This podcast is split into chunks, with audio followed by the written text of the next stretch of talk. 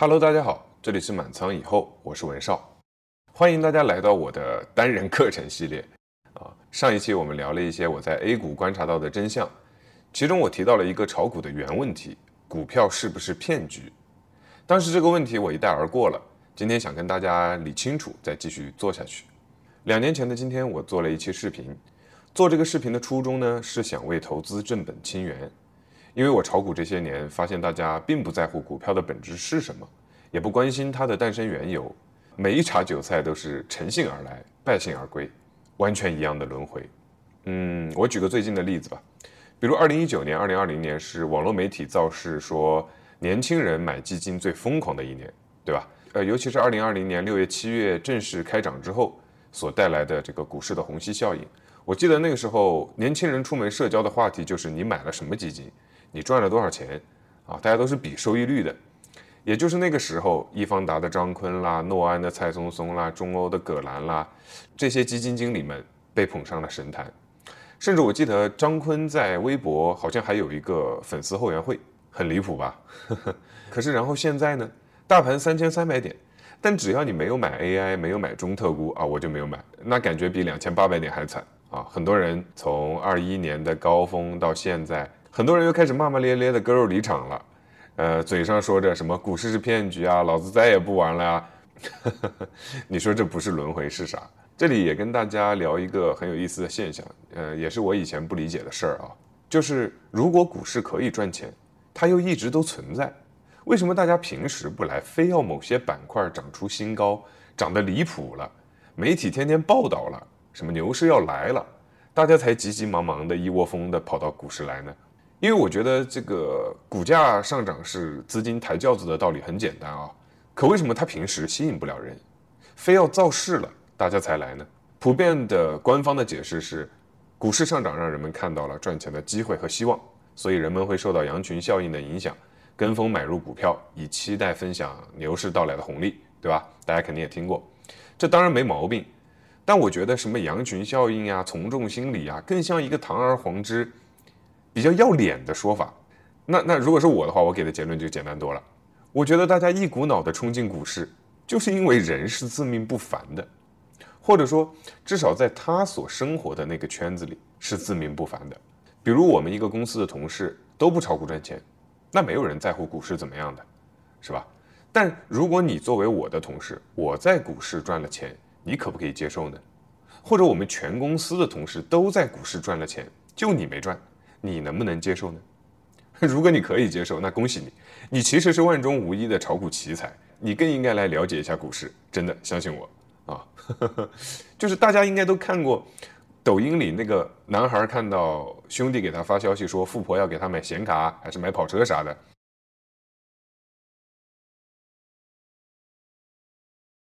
还有网络上那句既怕兄弟过得苦，又怕兄弟开路虎。这样的可以说是很能表达那种感情了啊，但因为是朋友，所以这还算是克制的了。换成其他人呢，同事们喜笑颜开的在这个茶水间里面说起某只股票又挣大钱了，呃，楼下小区的保安又在门口这个交换他们的内幕消息，是吧？隔壁买菜的两个大妈也在电梯里讨论买啥板块，是吧？这个微商群里面也不发产品了，开始晒今天基金赚了多少米，等等等等。各位到这儿。很多人的脾气就上来了，自命不凡就开始了。一个对股市没有任何涉足的成年人，现在只会问自己一个问题：这些人比我强在哪儿？他们都可以在股市里挣钱，我为什么不可以？我这么优秀，只该比他们挣的更多啊！那我为什么不参与？于是，一颗新韭菜就入市了。然后嘛，我就不啰嗦了。刚开始挣钱的时候，肯定是觉得自己眼光独到啊。牛股一选就中，但赔钱之后肯定是不会反省，说自己实力不济，反而会去斩钉截铁的下个结论，说股票都是骗人的，股市就是庞氏骗局，又或者股票就是赌博，股票市场就是个大赌场啊，我玩不起，你们玩吧，甚至会规劝自己的子女啊，或者身边的亲戚朋友啊，说你别去那个里面遭罪，对吧？我相信大家肯定也都有劝说者和被劝说者的那个经历，这就是每一茬韭菜都。跳不出的轮回啊！最有意思的是，这一次他骂骂咧咧的走了，下一次他还会自命不凡的回来。就我一直觉得，嗯，人的离谱在于他可以接受大家一起在股市亏钱，一起被割韭菜啊，但不能接受身边的人在股市赚钱。嗯，就是既可笑又可怜。所以，如果你或你身边的人也曾有过这些念头，但你还心存些许怀疑，觉得事实可能并非如此，那我想邀请你听完我当年的这段内容，又或者你已经听过了，那你可以直接跳到后面来，我们再聊几句。OK，我们开始。二零一八年六月十六日下午三点，二十二岁的撒哈拉·伊布拉辛赶忙放下手中的活计，向隔壁的海滨小村哈拉尔戴雷跑去。一间破旧的木房前，他和其他索马里平民一起焦虑地等待着。这是索马里唯一的一间二十四小时交易所，这里没有冷气，也没有 WiFi，但索马里人知道这里有让华尔街精英无地自容的收益率，这里能实现他们脱贫暴富的梦想，这里堆满了金钱。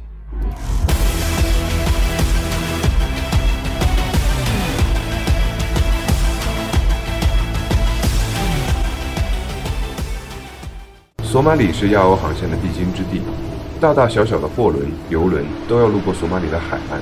正所谓靠山吃山，靠水吃水，打工又是不可能打工的，于是这里的人索性干起了海盗这行。他们挟持途经的轮船，然后索要巨额的赎金。在索马里有且仅有的海盗创业板里，每一艘海盗船都相当于一家上市公司，入股的形式则多种多样，可以是现金、武器、海盗船，甚至自己本人。撒哈拉就是拿着前夫留下的几枚火箭弹入股了某海盗企业，经交易所折算后，认定了他的投资额为一千五百美元。三十八天后，他从交易所里拿到了七点五万美元，这是他第一次投资，本金翻了五十倍。通常来讲，一个海盗企业由三部分组成：出海的船员、后方的守卫以及提供物资人员支持的平民。一次成功的行动可以让这家海盗公司获得三百万美元的利润。而所花的成本却只有区区三万美元。人在家中坐，钱从海里来，散户都能有这样的高回报，当真羡煞旁人。魔幻令人神往，但写在刑法里的报复手段总是干不长久。索马里海盗恶名远播，在世界各国的严重围剿下，近几年来几乎销声匿迹。尽管众多上市公司因为非法行为而被迫退市，曾经人满为患的交易所也不复存在。可鲜为人知的是。这并非一场闹剧，而是对四百多年前股票诞生的复刻。一五八八年，荷兰联省共和国成立了，它是人类历史上第一个赋予商人阶层充分政治权利且由商人主宰的国家。这个被后世冠以“海上马车夫”的弹丸小国之所以能崛起，完全是得益于一件事：海上贸易和殖民掠夺。十六世纪，冒险家们从欧洲大陆出发，经过大西洋来到美洲。绕过印度洋来到亚洲，他们把自己便宜的土特产高价卖给当做稀罕物的当地人，再以低廉的价格买走或抢走当地的土特产，拉回自家高价销售。一趟船跑下来，数以百倍的利润回报是常有的事儿。然而，在大航海时代，繁荣的航道上来往的不只是黄金财宝，还有海盗和巨浪。在巨大的利益驱使下，越来越多的人选择铤而走险。成为海盗去截获船上的财宝，对船主们而言，利润虽然是丰厚的，但风险巨大，怎么办？资本对利益的追求，常常让人想出精妙绝伦的解决办法。假如十艘船的船主放弃自己那一艘船的所有权，而转为每个人拥有十艘船百分之十的所有权，十乘百分之十还是百分之一百。一边是自家的船暴赚，但可能血本无归；一边是稳定的高额利润，选什么显而易见。这个简单的等式带来了完全不同的风险回报比，精明的商人们终于可以安心入睡了。这和索马里海盗并没有什么不同，一条船就是一个企业，分摊的所有权就是船的一部分，持有人享受船只带来的收益，承担船只遭遇不测的风险。股的概念应运而生。在没有手机和互联网的时代，船只出海后要很久才能回来，这期间便杳无音讯。如果有人急着用钱，那么也可以找个见证人，一份转让合同，并附上之前的出资协议，出让给有意购买者。成交之后，无论这条船是满载而归，还是沉入大海，该站的利益、该冒的风险，都由买家一力承担，与原出资人再无干系。票的作用被赋予，股票正式走进人们的视野。但这一切还停留在船主和资本家之间，交易手续也十分麻烦。对于普通民众而言，这一切与他们并没有什么关系。真正的变革始于一次家宴上。一六零二年的一个晚上，雄心壮志的共和国大议长奥登巴恩维尔在餐桌上流露出对国家前途的担忧。当时的荷兰虽然拥有大量的远洋贸易公司，但散沙式的结构使他们各自为战。为了解决领袖的忧虑，在座的一名门客提议道。可以成立一家由国家主持的超大型合作公司，对整个荷兰的远洋贸易企业和资源进行整合。这个想法让奥登巴恩维尔异常兴奋。经过初步设计，这家公司被授权享有东起好望角、西至麦哲伦海峡的所有贸易垄断权。但问题来了，建设这家公司的起始预算资金需要六百五十万荷兰盾。当时的荷兰民富国穷，国家资金的匮乏让这个奇妙的建议难以实施，融资成了唯一的办法。传统的融资方式是找人拆借或者投资入股，但这两种方式东印度公司都难以实施。如果去找人拆借，借钱者利益微小，但要承担血本无归的巨大风险，周期太长，没有人愿意做。如果投资入股，势必谁钱多谁就能大权在握。荷兰的海上贸易大头是被阿姆斯特丹所把持的。如果单纯按照出钱多寡来成立董事会，阿姆斯特丹势必借此吞并其他城市的舰队，其他省不可能答应。与国家至上的初衷也相互矛盾，资本的两相僵持下，竟让奥登巴恩维尔想出了一个惊人的举措：咱荷兰人民不是有钱吗？让他们入股不就行了吗？于是，世界上第一个股份制公司——荷兰东印度联合公司诞生了。每一个荷兰人都可以自愿成为联合公司的投资人和股东，共同分享联合公司经营远洋贸易获得的利润。同年，世界上第一家证券交易所坐落在了阿姆斯特丹。一条平民也可以走的资本道路被打开了。直至今天，在阿姆斯特丹股票交易市场的门厅正中，还悬挂着一幅巨幅油画，其内容是当年阿姆斯特丹市长的女仆兴奋地拿着全部积蓄去东印度公司购买股票的场景。说实话，我不知道这条路对曾经安安静静生活、勤勤恳恳工作的老百姓来说，究竟是通向天堂还是地狱。但不论如何，人类历史上第一张股票就这样发行了。这张股票价值一百五十荷兰盾，持有人是彼得·哈尔门松。海运所带来的巨大财富让荷兰人获得了“海上马车夫”之名。在民众们狂热的支持下，全世界的商船有三分之二挂着荷兰旗。